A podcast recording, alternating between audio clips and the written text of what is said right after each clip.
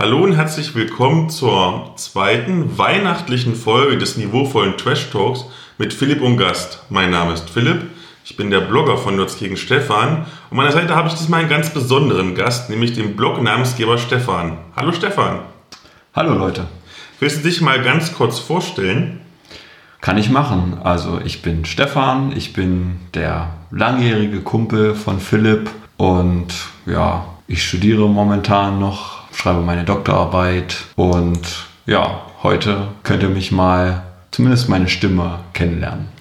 Du bist in der Szene ja so eine kleine Berühmtheit und zwar nicht unbedingt, weil dich jemand kennt, weil so oft warst du noch nicht auf Conventions wie ich zum Beispiel, aber jeder weiß vom Blognamen her, dass du der Stefan bist und viele reden mich zum Beispiel mit Stefan an, weil sie verwechseln, dass ja du du bist und nicht ich.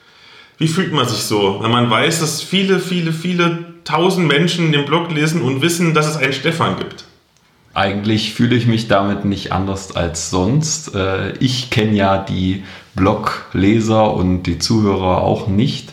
Vielleicht trifft man sich mal auf irgendeiner Con, aber ich gehe lieber meiner Leidenschaft nach, dich bei jeglicher Art von Spielen einfach nur übelst fertig zu machen.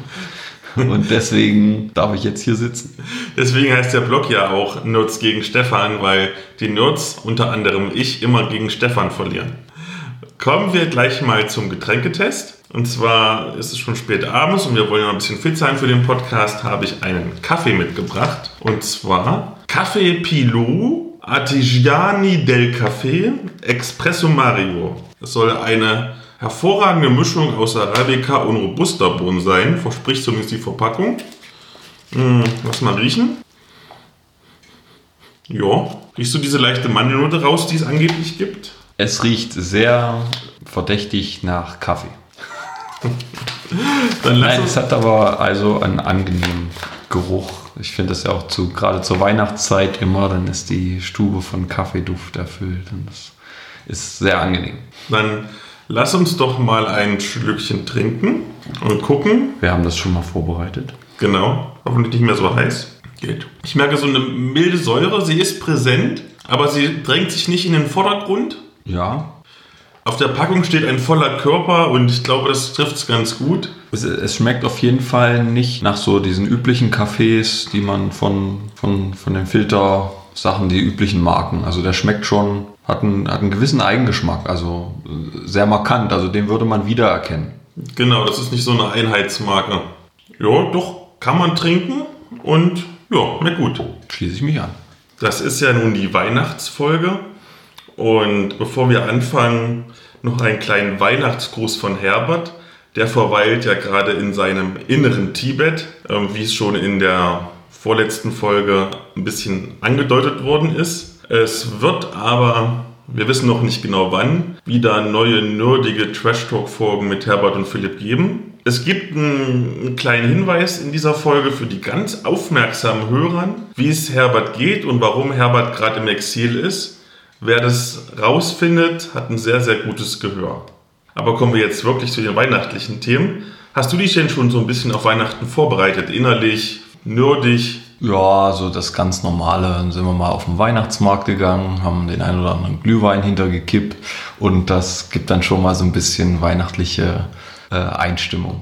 Meine wirkliche Weihnachtseinstimmung kommt tatsächlich dieses Mal erst nach Weihnachten. Und zwar werde ich wieder mit meiner Schwester zusammen Ultra Quest spielen. Das ist so eines der ganz wenigen Spiele, die sie total liebt. Und da gab es nämlich jetzt eine Weihnachtsmarkterweiterung von, oh Gott, wie heißt denn die Firma? Ich muss gucken, steht hinten drauf. Ach ja, Flying Games war das. Eine Weihnachtsmarkterweiterung von Flying Games. Du hast ganz viele neue Ereignisse, die du erwürfeln kannst. Du hast Weihnachtsschätze, ein paar neue Weihnachtsregeln. Und das gibt es für alle, die sich Ultra Quest kaufen vom Hersteller direkt kostenlos dazu, dieses Add-on. Und ansonsten kann man es, glaube ich, für einen ganz schmalen Taler dazu bestellen. Ja. Übrigens, wir sind jetzt auf einer Preisliste Nämlich vom Deutschen Podcastpreis sind wir in der Hauptrunde gelandet. Herzlichen Glückwunsch. Dankeschön. Das ist tatsächlich gar nicht so spektakulär, wie es eigentlich klingt, weil irgendwie so ziemlich jeder Podcast, der irgendwie mal eine Folge rausgebracht hat, auf dieser Liste gelandet ist. Trotzdem eine große Ehre, weil irgendjemand muss uns ja nominiert haben, aber sagen wir so, es gibt einige Kritik an diesem Preis und ich kann nachvollziehen. Zum Beispiel ist teilweise die Kategorisierung von verschiedenen Podcasts teilweise sehr unglücklich. Wir haben es ganz gut getroffen, weil wir sind in der Spielekategorie, da bei uns passt es ja ganz gut. Aber man kann manchmal schon glauben, dass die Kategorisierung so getroffen worden ist, dass bestimmte Podcasts bevorzugt sind und dass es eigentlich eine Gewinngarantie für die großen Namen gibt. Man kann sich auch schön reden. Man kann sich auch schön reden, ganz genau. Also mir ist schon klar, dass wir keine Chance haben. Ich freue mich natürlich trotzdem, wenn jemand abstimmt. Es sind aber auch noch einige andere deutsche Rollenspiel-Podcasts in der Nominierung dabei gewesen. Und ähm, da ich ja zum Beispiel ein sehr großer Fan vom Dropcast bin und vom 3W6-Cast und man sowieso schon drei Stimmen hat, die man vergeben kann jeden Tag, könnte man natürlich uns dreien eine Stimme geben, damit vielleicht wenigstens ein Rollenspiel-Podcast ganz oben landet. Müssen auch nicht wir sein, das ist vollkommen okay. Ich freue mich auch für, für den Dorp. Überhaupt keine Beeinflussung hier. Alle. Wenn du sie dir anguckst, Twitter und so, das ist komplett voll mit Battle-Tweets. Man möge doch bitte für einen abstimmen. Also ich bettel nicht, macht halt, wenn ihr wollt. Wenn ihr nicht wollt, macht halt nicht. Ist vollkommen okay. Dann wurde ich noch gebeten, darauf hinzuweisen, dass gerade die Winter-TWC läuft. Das ist ein Kreativwettbewerb von den beiden Blogs von Greifenklau und vom Würfelheld. Bis zum 6.1. kann man ein vierseitiges Abenteuer entwerfen und einreichen. Und wenn man das gut macht und die Juroren das gut finden, dann gibt es ordentlich viele Gutscheine. Ich habe tatsächlich bereits ein Geschenk bekommen. Und zwar von einer emsigen Hörerin. Die hat mir eine Soundmaschine für den Podcast geschenkt, mit dem du verschiedene Geräusche machen kannst. Zum Beispiel. Vielen, vielen lieben Dank. Ich freue mich immer über Geschenke. Du hast doch aber bestimmt schon öfters mal Geschenke gekriegt. Naja, es sind ja Rezensionsexemplare, dafür gibt es ja was zurück. Also das zählt ja nicht. Ich denke, eine von deinen Hörerinnen hatte schon ihren Körper geschenkt. Und das Podcast-Gruppi, ja, das war eine der weniger ruhmreichen Episoden dieses Podcasts. Beste Grüße nach Bad Brüggenau. Okay. Dann kommen wir doch mal zur Dreieichkon. Das ist ja die größte Convention im süddeutschen Raum. Und du bist ja auch schon auf ein paar Conventions gewesen mit mir zusammen. Wie sind denn deine persönlichen Erfahrungen mit Conventions? Was hat dir gut gefallen, was hat dir nicht so gut gefallen? Ja, prinzipiell war das immer ganz cool, mal ein paar andere gleichgesinnte Leute kennenzulernen. Ich sag mal, wir haben ja in unserem Umfeld jetzt wir zwei nicht so viel Möglichkeit, auch mal Rollenspiele zu spielen. Das geht natürlich auf einer Con dann mal besser, hat man eine große Runde. Was ich da natürlich festgestellt habe, ist es nicht unbedingt zielführend, dann eine zu große Runde zu haben. Da hatten wir ein so ein Spiel, das lief dann irgendwie so ein bisschen aus dem Ruder. Da waren wir, glaube ich, zu acht oder so, ne? Ja, und die Spielleiterin hat das irgendwie manche Leute, die sich da so ein bisschen in den Vordergrund gespielt haben, einfach machen lassen. Und das äh, hat natürlich am Ende äh, nach anderthalb Stunden zu nichts geführt. Ja, das stimmt. Das ist, wenn du, wenn du Spielleiter bist auf einer Convention, musst du schon versuchen, alle einzubinden und auch ein bisschen das zu führen und vorwärts zu bringen, weil ich weiß es ja noch, wir standen ja auf der Stelle komplett und das war tatsächlich die einzige Runde in meinem ganzen Leben, die ich vorzeitig abgebrochen habe, wo ich, glaube ich, nach, was war, nach, nach drei Stunden entnervt gegangen bin und ja, es war nicht so gut. Ja, wir hatten aber auch andere schöne Runden in, in kleineren Gruppen, wo wir wirklich äh, viel erlebt haben und, und es gute Action gab. Also das ist, äh, um mal eine gute Runde zu finden, um mal ein bisschen was kennenzulernen, äh, eine super Sache. Ähm, das waren ja immer, wo wir waren, so diese mittelgroßen Cons. Also ich weiß, wir waren mal auf dem Schweinfurter Fantasy Festival, das sind glaube ich so an die 500. Wir waren in Halle schon, das sind so, ich glaube damals waren es noch knapp über 100, mittlerweile sind sie ja auch angewachsen. Ähm, die Dreichkon ist ja schon wesentlich größer. Das waren dieses Jahr 1700 Besucher. Dazu ungefähr 20 Händler, ungefähr 10 Illustratoren. Da bist du voll beschäftigt. Also es geht über zwei Tage und du bist nur beschäftigt. Du kannst natürlich deine Rollenspielrunden spielen, das habe ich auch gemacht. Zum Beispiel habe ich Arborea gespielt, dieses System, was so auf jeder Con irgendwie angeboten wird, weil das so ein schönes generisches Fantasy-Setting ist und es ist so ein bisschen wie nach Hause kommen. Man weiß, was man bekommt, man hat ein schönes Abenteuer, einen schönen Spaß für zwei, drei, vier Stunden. Sehr schön. Und du kannst halt auch viel Smalltalk machen. Viele Hörerinnen und Hörer haben mich persönlich angesprochen, haben gesagt, hey, schön, dich mal in echt zu treffen. Ähm, du kannst natürlich auch mit, mit den ganzen Händlern reden. Das waren zum Beispiel dieselben Händler, die vorher auf der Spielen Essen waren, dieser ganz großen Spielemesse, wo die halt keine Zeit haben. Da sind, weiß ich nicht, 200.000 Besucher, die haben, müssen halt komplett durcharbeiten, die vier Tage. Und auf der Dreichkon ist es dann halt doch gerade am Sonntag ein bisschen ruhiger. Und du kannst dann auch mal wirklich eine halbe Stunde hingehen und sagen, komm, wir erzählen mal ein bisschen, was sind deine neuesten Projekte, spoiler mich mal ein bisschen. Und kannst dir so ein Stimmungsbild einfangen. Gerade zum Beispiel konnte ich mich da ganz lange unterhalten mit den ganzen Vorlagen, dass die RPC, diese große Rollenspielmesse, ja ähm, zugunsten der CCXP in Köln ersetzt worden ist. Und das war ein großes Thema zwischen den Händlern, weil die Leute hm, lohnt sich das für uns? Sollen wir das machen? Das wird nämlich viel teurer, aber vielleicht hat man ja neue Kundschaft. Und ich habe eine nicht repräsentative Umfrage gemacht und ein einziger hat gesagt von den Händlern oder von den Verlagen, dass sie hingehen wollen und alle anderen gesagt, wir haben es durchgerechnet, das lohnt sich nicht. Mal schauen, was da noch so rauskommt. Ähm, ansonsten, es gibt, gab Workshops. Ich habe zum Beispiel gelernt, wie man gute Detektivabenteuer selber schreibt. Ich war bei Lesungen, beispielsweise Alter Ego. Das ist so ein Shadowrun-Roman von Mike Kritschewitsch-Grosch, der Mann mit dem armen Namen. Aber ein sehr cooler Typ. Der hat übrigens dann auch bei der Verleihung des Publikumspreis für Eskapismus, Nerdkultur und Fantastik als ähm, Laudator fungiert, beziehungsweise der Goldene Stefan, der ja auch nach dir benannt ist tatsächlich. und es war eine recht kleine Verleihung, weil die Uhrzeit, muss ich sagen, ein bisschen ungünstig gelegt war, meiner Meinung nach. Wir waren ungefähr so 30 Gäste, aber es war dann doch sehr schön. Teilgenommen haben dieses Mal 1397 Teilnehmer in der Hauptrunde und 650 Teilnehmer in der Vorrunde. Und es gab dann tatsächlich schon ein wirklich schönes Bild, was so die deutsche Rollenspielszene über Produkte denkt. Und es ist auch recht repräsentativ, wenn ich zum Beispiel gucke, mir wurde gesagt, dass der glaub, Deutsche Spielepreis oder so auch nur um die 2000 Teilnehmer sind. Da sind wir nicht mehr so weit weg von unseren Klickzahlen. Schon eine ordentliche Zahl. Genau. Ich habe ja dann immer in den Folgen immer einen Experten zu Gast, der mit mir dann über die Ergebnisse ein bisschen redet. Und du bist ja quasi der Comic-Experte, weil was viele äh, Hörerinnen und Hörer nicht wissen, wenn ich Rezensionsexemplare bekomme, meistens liest die Stefan nochmal gegen, bevor ich meine Rezension schreibe, damit ich mal eine zweite Meinung habe und nicht immer nur meine eigene Meinung gilt. Und deswegen sage ich dir mal, wie es abgelaufen ist und du kannst mir sagen, ob du das berechtfertigt findest. Ähm, ja. Gold hat bekommen der erste Spielleiter. Also die Geschichte, die Biografie vom Erfinder von Dungeons Dragons, was zugeben, glaube ich, ja, das ist ein Rollenspielpreis, dass dann der Rollenspielcomic ganz vorne ist, das war, glaube ich, klar. Den zweiten Platz hat gemacht Austrian Superheroes und den dritten Platz Deadpool vs. Punisher. Ja, äh, Deadpool vs. Punisher kann ich äh, sehr gut nachvollziehen. Actiongeladener Comic. Ich fand den so hohl.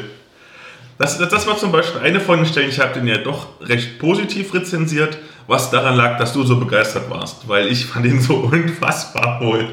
Ja, da gibt es natürlich, äh, jeder hat da ja so seins. Also ich sage nur, äh, dass ich I Hate Fairyland total geil finde, weil noch sinnlosere, völlig übertriebene Gewaltverherrlichung äh, kann man nirgendwo finden als in diesem Comic. ähm, von daher, aber Deadpool kann man immer irgendwo einen Preis verleihen. Deadpool ist auch immer ganz weit vorne gewesen tatsächlich. Was mich persönlich überrascht hat, waren zwei Sachen. Und zwar einmal, dass Sonnenstein die letzten beiden Titel es beide nicht auf die Longlist geschafft haben. Man muss dazu sagen, dass ähm, Sonnenstein sonst immer ganz weit vorne war. Ich glaube, die haben sogar zweimal Silber gewonnen oder so in den letzten paar Jahren. Und jetzt gar nichts, nicht mal auf die Longlist gekommen. Das ist schon traurig. Und was mich erschrocken hat tatsächlich ist, dass Magdas Apokalypse, der war für mich persönlich der Anwärter für den besten Comic des Jahres und er hat einfach mal komplett null Stimme bekommen. Ja, also der war schon hervorragend, das war ein hervorragender Comic. Ob der jetzt preisverdächtig ist, äh, mag ich nicht äh, zu entscheiden, aber es, der ist auf jeden Fall lesenswert. So, dann kommen wir zu meinem Lieblingsthema, nämlich der Medienschau. Und da habe ich ja jetzt für diese erste Medienschau einen richtig guten Experten, weil du bist ja der große Kino- und Seriengucker von uns beiden. Und Schon, ja. spielst auch mehr Videospiele als ich. Und das alles zusammen passt genau zu dem Medienschautitel, den du uns mitgebracht hast. Ach ja, Reigns Game of Thrones, ein Handyspiel oder was man auch auf dem Handy spielen kann. Ableger von dem Vorgänger Reigns im, im Game of Thrones Setting und ein äh, ja, sehr interessantes Spiel, gerade für Fans der Serie. Und ja, also Reigns ist so ein Spiel, wo man im Prinzip die äh, Tinder-Mechanik äh, eingebaut hat. Also man hat Entscheidungen ähm, zu treffen ähm, und muss nach links oder rechts äh, wischen, um die jeweilige Entscheidung zu triggern. Und man hat vier Stats. Das ist einmal Glaube, militärische Stärke, Geld und Beliebtheit. Und man muss versuchen, diese vier Stats in Waage zu halten. Das heißt, man sieht immer, welche Stats durch seine Entscheidung betroffen sind, aber man weiß nicht, ob die dadurch besser werden oder schlechter. Ähm, das heißt, man muss so ein bisschen abwägen, was könnte meine Entscheidung jetzt ähm, zur Folge haben. Also man darf zum Beispiel nicht äh, zu beliebt werden, weil man dann äh, trotzdem von irgendwelchen anderen Fraktionen äh, aufgeknöpft wird oder wenn man zu wenig Glauben hat, äh, wird man auf einen Scheiterhaufen gestellt ähm, und kann dann solche äh, Enden erleiden. Das ist so ziemlich fies. Genau. Ich bin da so viele Tode schon gestorben, das ist eines Game of Thrones wirklich würdig. Definitiv. Und das ähm, Ziel des Spiels ist halt, man hat acht Charaktere plus den, den dreieugigen Raben, den man zum Schluss äh, freispielen kann. Also man muss diese, diese Charaktere freispielen und kann dann im Endgame mit all diesen Charakteren im Prinzip versuchen, so weit wie möglich zu spielen und letzten Endes die weißen Wanderer besiegen. Und Ich fand ja sehr schön tatsächlich, dass du mit jedem dieser neun verschiedenen Charaktere auch ein bisschen anders spielst. Die haben ja alle ihre eigenen Storylines. Äh, Jeder Einzelne hat eine eigene Möglichkeit, die weißen Wanderer zu besiegen. Also ich glaube, wenn ich jetzt nicht, ich spoiler nicht, wenn ich sage, Daenerys nimmt ihre Drachen und äh, brutzelt die äh, weißen Wanderer einfach weg. ist naheliegend. ist naheliegend. Sansa Stark zum Beispiel muss mit ihrem Feind Jamie Lannister verheiratet werden, damit die quasi eine Einheit bilden. Ähm, es ist wirklich äh, sehr schön und ähm, jeder dieser Figuren hat auch so eine eigene Stärke und Schwäche. Zum Beispiel ist, oh Gott, wie heißt der kleine Zwerg? Tyrion, ne? Tyrion, ja. Äh, Tyrion kann zum Beispiel niemals pleite gehen. Und dann kannst du so deine Strategie so anlegen, dass du möglichst äh, kostspielige Projekte ähm, anlegst und baust, um weiterzukommen, weil du einfach nicht pleite gehen kannst. Es ist sehr fordernd, es ist tödlich, man, manchmal ist man ein bisschen frustriert, das gebe ich ehrlich zu, weil ich so oft gestorben bin wegen irgendwelchen Blödsinnigkeiten. Aber es, ist, es, es fängt diese Lizenz sehr gut ein und diese Atmosphäre. Und da frage ich dich, ähm, es war ja eines der wenigen wirklich guten Game of Thrones Spiele. Kennst du noch andere gute? Weil mir fallen da spontan nicht mehr viele ein, die nicht über das Mittelmaß hinausgehen. Also, was ich auch sehr cool fand, war dieses äh, Telltale-Game. Zugegeben, das hat man, konnte man auch in allen Kritiken sehen, dass die Entscheidung, die man dort treffen konnte, wie das ja normalerweise üblich für so Point-and-Click-Adventure ist, ähm, die Auswirkungen auf das Spiel waren relativ gering, aber ich fand einfach von der Grafik und der Machart und der, der Story war man so sehr im Game of Thrones Universum drin, dass sich das schon äh, auch lohnt, äh, sich das mal anzuschauen ähm, und das zu spielen. Und ich habe letztens auch durch Zufall mal bei Saturn noch so ein Spiel entdeckt, das habe ich noch nicht angetestet. Das glaube ich, mehr so ein bisschen Richtung Aufbaustrategie. Da kann ich aber jetzt noch nichts dazu sagen. Okay, das werden wir noch verfolgen. Ich habe ja tatsächlich einige von den Brettspiel- und Kartenspielumsetzungen wenigstens mal angetestet. Was ich ähm, sehr beeindruckend fand, war tatsächlich das Living Card Game, weil du auch diese ganze Komplexität dieses Settings hast. Also du musst auf Politik achten, auf Militär. Das ist so unfassbar kompliziert. Ich verstehe gar nicht, wie man an sowas Spaß haben kann. Aber da du dann ein sehr großer Game of Thrones Fan bist und in, ich glaube, in fünf Monaten kommt die finale Staffel raus. Was glaubst du denn, wie wird die Serie enden? Ach, ähm, da wage ich ja gar nicht äh, drüber zu spekulieren. Ich bin tatsächlich auch jemand, der äh, versucht, keine, keine Trailer und äh, Spoiler da zu bekommen. Ich werde mich einfach davor setzen und werde mich einfach flashen lassen von den Ereignissen, die da passieren und hinterher völlig, oh mein Gott, äh, rausgehen und dann frage ich mal, dann frage ich mal anders. Welcher von den Charakteren findest du sollte denn am Ende auf dem eisernen Thron sitzen? Von wem bist du Fan? Von wem bin ich Fan? Auf jeden Fall mal von Daenerys. Ich, ich finde die gut. Ähm, ob sie es schafft, weiß man noch nicht so richtig. Nach ihren neuesten inzestuösen Eskapaden muss man sich da ja auch fragen. Aber nein, alles klar. Also ich, ich lasse mich wirklich überraschen, was die da rauszaubern. Äh, wenn am Ende die Weißen Wanderer gewinnen, würde ich es mich auch nicht ganz wundern, wenn man so mal drüber nachdenkt, wie die Serie eigentlich verläuft. Tja, da bin ich mal gespannt. Dann habe ich auch noch ein Medienschau-Titel mitgebracht und zwar tatsächlich für mich persönlich das Spiel des Jahres, nämlich Exiles versus Allies versus Zombies. Es gab irgendwann mal die Phase in meinem Leben, wo ich dachte, ich muss wenigstens mal spielerisch die Welt erobern. Was eigentlich dazu besser als und Allies? Dieses ganz berühmte Konflikt-Simulationsspiel von Lawrence H. Harris, was schon 1981 erschienen ist wo man halt Achsenmächte und Alliierte spielt, die gegeneinander Krieg für den Zweiten Weltkrieg. Und da kamen ja immer neue Versionen raus. Und dann habe ich gelesen, die neueste Version, die jetzt erst vor wenigen Wochen rauskam, war halt die Zombie-Variante. Und ich dachte mir so, wer will denn Zombies in so einem ernsten Spiel haben? Und dann habe ich mir aber trotzdem mal so ein bisschen eingelesen, wie die Spielmechaniken sein sollten, dass die Spielmechaniken auch so ein bisschen angepasst werden sollten, um für Einsteiger wie mich ein bisschen fluffiger reingehen zu können. Und tatsächlich hat dann auch das Geld den Ausschlag gegeben, weil einfach die äh, Zombie-Variante nur 5 Euro mehr kostet als die bisherige Einstiegsvariante 1941, aber halt irgendwie viel, viel, viel, viel, viel mehr an Ausstattung bietet.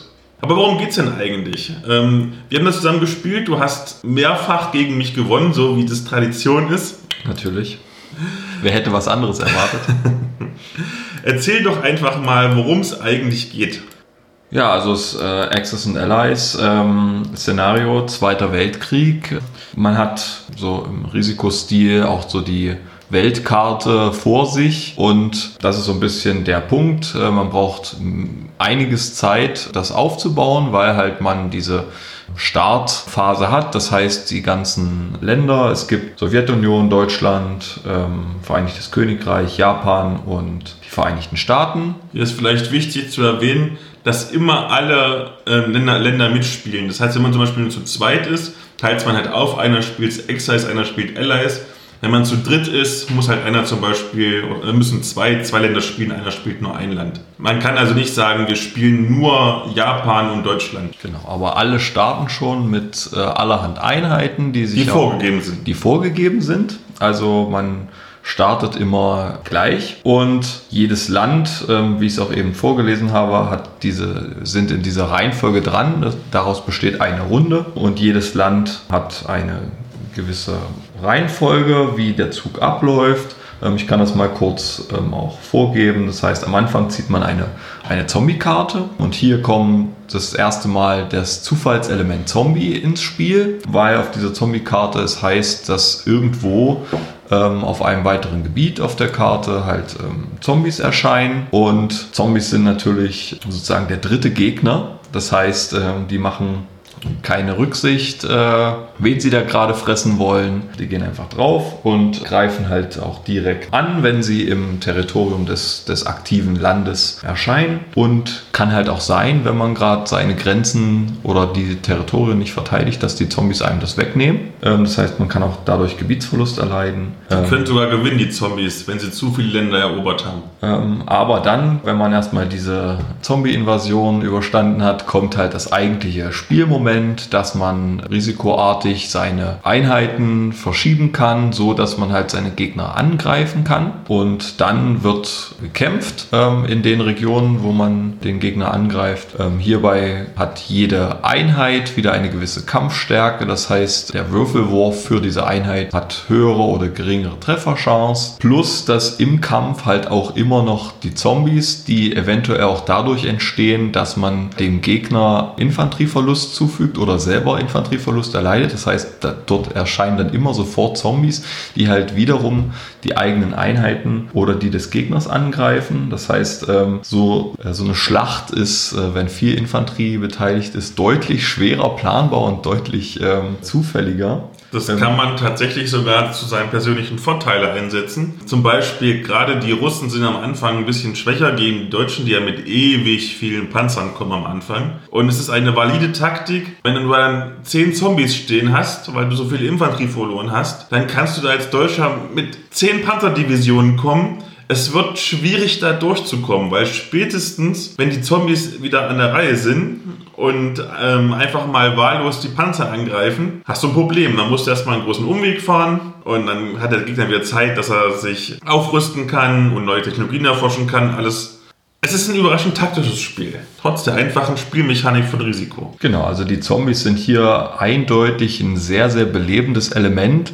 Natürlich auch ein bisschen äh, zufällig, aber halt dieses Random-Moment macht jetzt auch jede trotz dieser, dieser festen Startposition macht im Prinzip jedes Spiel wieder individuell, weil man halt doch nicht so gut plant. Also nachdem die Kampfphase abgeschlossen ist, kann man dann noch weitere Truppenbewegungen durchführen, um jetzt Verstärkungen, Verstärkungslinien aufzubauen und dergleichen und kann hinterher am Ende dann noch neue Einheiten kaufen der Kaufwert, den man immer zur Verfügung hat, richtet sich danach, wie viel man am Ende seines Zuges an Territorien besitzt. Die Territorien haben Punktwerte und äh, das gibt einem quasi sozusagen die Wirtschaftsstärke, die sich dann in Geldwert umrechnet, was man dann für die nächste Runde als Income zur Verfügung hat. Genau, und dann spielen halt abwechselnd immer Axis und Allies ihre Länder aus und am Ende einer Runde wird halt geschaut, ob äh, eine Siegbedingung für eins der Länder erfüllt wurde. Ähm, das ist im Wesentlichen, entweder haben die Zombies zu viele Territorien eingenommen oder ein Spieler hat eine Hauptstadt des Gegners besetzt. Dann endet das Spiel hier mit dem Sieg für die jeweilige Fraktion. Wie fühlten sich die Zombies für dich an? Also hast du sie mehr so als ein Fremdkörper wahrgenommen oder fandest du, dass sie sich harmonisch in das Spiel und in das Spielprinzip integriert hatten? Naja, harmonisch würde ich nicht sagen. Also ich, äh, es ist schon so, so, so, ein, so ein Zufallsfaktor, der aber eben das Spiel belebt, weil man nicht, wenn es nur darum ginge, jetzt so das Risiko gegeneinander zu spielen, dann kann man halt sehr gut planen. Ich meine, Würfelglück gehört dann dazu, aber es, es bietet halt völlig neue taktische Möglichkeiten wie gesagt, entweder diese Zombies für sich zu nutzen äh, in gewisser Weise oder sie einen an gewissen Planungen, die man macht, dass sie einen einfach daran hindern, weil plötzlich Zombies auf einmal irgendwo auftauchen, wo sie das nicht sollten. Oder es gibt dann auch mal so diese Ereigniskarten, die halt sagen, der Gegner darf halt mal ein gewisses Kontingent an Zombies verschieben das kann auch sehr tödlich sein für gewisse. Äh, ich erinnere mich, dass du mal irgendwie ein Dutzend Zombies in mein Land geschoben hast. Das war nicht lustig. Doch, an der Stelle war das für mich schon sehr lustig.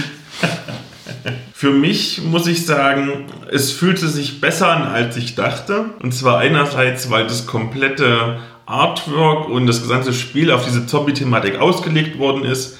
Beispielsweise ist überall so ein bisschen Blutspritzer verteilt auf dem Gelände und auch auf dem Spielgeld. Genau, das, das ist sehr stimmig gemacht.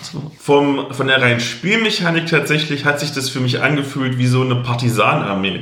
Also sie sind irgendwo aufgetaucht und haben das stumm gemacht und im schlimmsten Fall das Land weggenommen. Also wenn man keine Zombies mag, stellt man sich einfach vor, das wären irgendwelche Partisanen, die ein besetztes Land befreien wollen. Ja, das aber nicht an den ursprünglichen Besitzer wieder abtreten. Was ich sehr viele Diskussionen hatte bei meinen ersten Testspielen, wo ich noch in einer anderen Spielgruppe gespielt hatte, war das Szenario Balancing. Da wurde sehr viel Kritik geübt, weil das gerade am Anfang sehr unausgewogen ist. Zum Beispiel sind die Deutschen und die Achsenmächte ziemlich ausgedehnt und total hochgerüstet, während die Alliierten im Prinzip erstmal überhaupt nichts entgegenhalten können, aber teilweise gerade die Amerikaner ein ewig hohes Produktionsaufkommen haben. Fandest du, dass es balanciert ist, dass man mit beiden Seiten gewinnen konnte? Ich habe jetzt ja, ähm, wie auch so üblich, die Achsen gespielt. Hier kann man natürlich den, den Startvorteil gerade der Deutschen, äh, muss man natürlich ausspielen und im Prinzip Russland angreifen. Die müssen dann irgendwie schauen, wie sie schaffen, auf Zeit zu spielen weil das Truppenbewegen ist relativ schwierig, weil man braucht Transporter, da kann man nicht allzu viele Einheiten draufladen. Von daher, die Alliierten brauchen eher mehrere Runden, bis sie sich gut aufstellen können und zum Beispiel Japan ähm, angreifen können. Sozusagen äh, die Achsen ist halt so ein bisschen Blitzkrieg-Taktik äh, vonnöten und, und die Alliierten spielen eher auf Zeit. Von daher ist das vielleicht der einzige Kritikpunkt, dass das so ein bisschen vorgegeben ist. Also wenn man jetzt als Achsenspieler erstmal sagt, okay, ich ruhe mich jetzt mal aus, ich glaube, dann kippt schnell diese anfängliche Überlegenheit. Ich habe die Erfahrung gemacht, dass so spätestens die dritte Runde tatsächlich der Turning Point ist. Wenn du als, als Deutscher oder als, also in als Achsenmächte, Japan und Deutschland, es nicht schaffst, innerhalb der ersten drei, vier Runden das Spiel fertig zu machen, hast du im Prinzip keine Chance mehr. Weil dann ist es komplett schon das Produktionsvolumen der Alliierten so hoch, dass du nicht mehr hinterherkommst das Spiel wurde ja auch damit beworben und deswegen war es auch ein Grund, dass ich es gekauft habe, dass es ja einsteigerfreundlich ist. Und es ist ja auch ein Einsteiger-Szenario dabei, das 1939 spielt für zwei Spieler. Wie fandest du das? Bist du leicht reingekommen? Also grundsätzlich, die Regeln waren sehr leicht. Es gibt da nicht viel sage ich mal, Spezialregeln, sondern es ist auch vorgegeben. Auch es gibt schöne Übersichten, wo alle Stats drauf sind, wo die Zugreihenfolge und alles im Prinzip gesammelt draufstehen. Dann gibt es auch ein, ein schönes Kampftableau, wo man genau sieht, wo positioniere ich meine Einheiten, dann gibt es auch eine klare, auch da wieder eine klare Reihenfolge. Also man hat quasi das Regelheft immer an der Hand, weil irgendwo ganz genau in Reichweite steht, was man jetzt gerade machen soll. Und dann sind, sind die Regeln auch, auch sehr übersichtlich gewesen und das war, es ist sehr einsteigerfreundlich. Zuletzt, wie war deine Erfahrung mit der Spielzeit? Also angegeben wird auf der Packung, ja, lass mich mal kurz gucken, die steht hier neben mir. Wo steht sie denn, die Spielzeit? So, kann ich das ja ausschneiden, dass ich gucke, da steht Angegeben wird auf der Packung 90 bis 180 Minuten Spielzeit. Ich kann dazu sagen, bei unserem allerersten Testspiel haben wir sechs Stunden gebraucht. Wie ist deine Erfahrung? Ja, ich glaube, wir haben das äh, Einsteigerszenario, wenn man das Aufbauen mal rausrechnet, gut in, in 90 Minuten geschafft. Da hatten wir aber auch schon eine Runde gespielt, also wir waren mit den Regeln und allem vertraut. Ich denke mal, wenn man erfahren ist im Spiel, und schon so ein bisschen eine Idee von der Taktik hat. Und wenn man das durchzieht, kann man locker das große Spiel auch in 180 schaffen. Wobei man immer dazu sagen muss, gerade am Anfang ist es ein bisschen zäh für die anderen Spieler, weil in der ersten Runde braucht einfach jedes Land 20 Minuten Spielzeit, selbst wenn du es gut gespielt hast, weil du einfach so viele Einheiten am Anfang hast, du schaffst dich in weniger. Und gerade am Anfang expandierst du ja richtig schnell und hast dann noch deine, deine drei, vier Kämpfe, die du ausfechten musst. Das zieht sich. Sag mal so. Gerade wenn man ungeübt ist und jedes Mal überlegen muss, wie viele Würfel brauche ich jetzt für jede Einheit. Genau.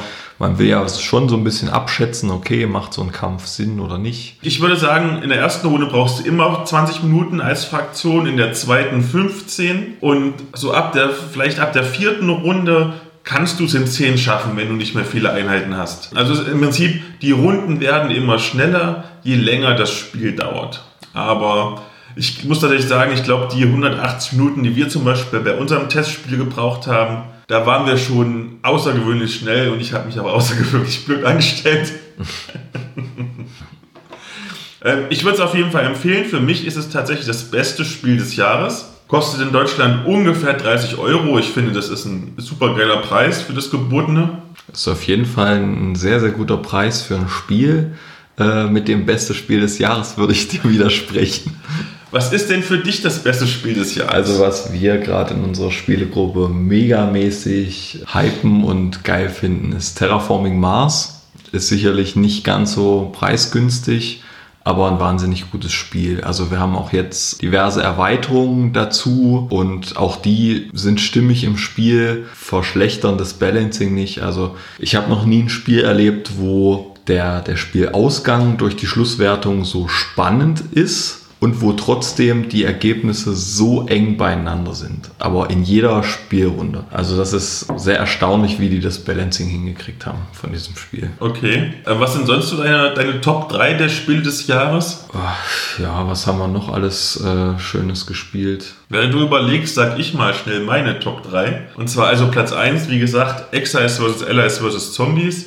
Platz 2 Albedo, das war so ein kleines Kartenspiel, das haben wir auch mal in einer Folge besprochen. Ich weiß gar nicht mehr welche, könnte die sechste gewesen sein. Und auf Platz 3 muss ich tatsächlich sagen, war dieser ähm, Warhammer 40k Dungeon Crawler, Space Marine Adventures. Der war zwar maßlos überteuert, aber er war super simpel und einfach und hat echt Bock gemacht. Wir haben es ja gespielt im Urlaub zusammen. Ja, was wir letztens auch gespielt haben, war, ähm, das heißt Gaia Project, ist quasi eine Neuauflage von Terra Mystica, auch so ein bisschen ja, strategiemäßig angehaucht. Auch ganz nettes Spiel. Und was wir, glaube ich, Anfang des Jahres äh, gespielt haben, war Zombicide, das Green Horde, was so eine relativ neuartige Zombicide-Mechanik mit beinhaltet, weil man auch so große Belagerungswaffen hat, mit denen man auf ganz fette oder auf viele Zombies und auf äh, große fette Monster, unter anderem Drachen schießen kann. Also das macht schon auch richtig was her. Dann beenden wir das Thema Access, LS und Zombies doch noch mit einem passenden Geräusch aus der Sound Machine.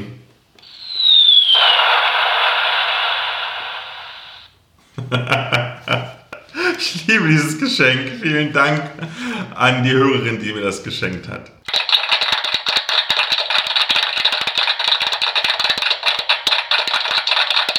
Dann kommen wir jetzt zum Hauptthema und zwar unserem persönlichen Kinojahr 2018. Denn wir beide waren ziemlich häufig im Kino. Habe ich so festgestellt, als ich mal zusammengeschrieben habe, was wir alles gesehen haben. Kommt schon einiges zusammen. Und es wird so ablaufen, dass wir quasi die Jahrescharts der äh, meistgesehenen Filme uns angucken und quasi von unten nach oben uns mal so ein bisschen durchsprechen. Allerdings starten wir mit zwei Filmen, die noch so neu sind, dass sie noch nicht in den Jahrescharts drin waren, zumindest heute am Aufnahmetag. Und zwar war ich letztens in Spider-Man A New Universe. Und ich könnte eigentlich das, dem Fazit jetzt schon vorgreifen und sagen, es ist der beste Superheldenfilm des Jahres. Mit Abstand. Das ist mittlerweile die vierte Spider-Man-Inkarnation innerhalb von 16 Jahren. Wobei das ist eigentlich gar nicht richtig, weil es auch die fünfte und sechste und siebte und so weiter Inkarnation ist, weil so viele verschiedene Spider-Männer und auch Spider-Frauen und Spider-Schweine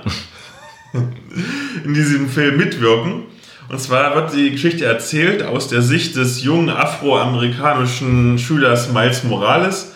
Der wird von einer radioaktiven Spinne gebissen, wie es halt so sein muss.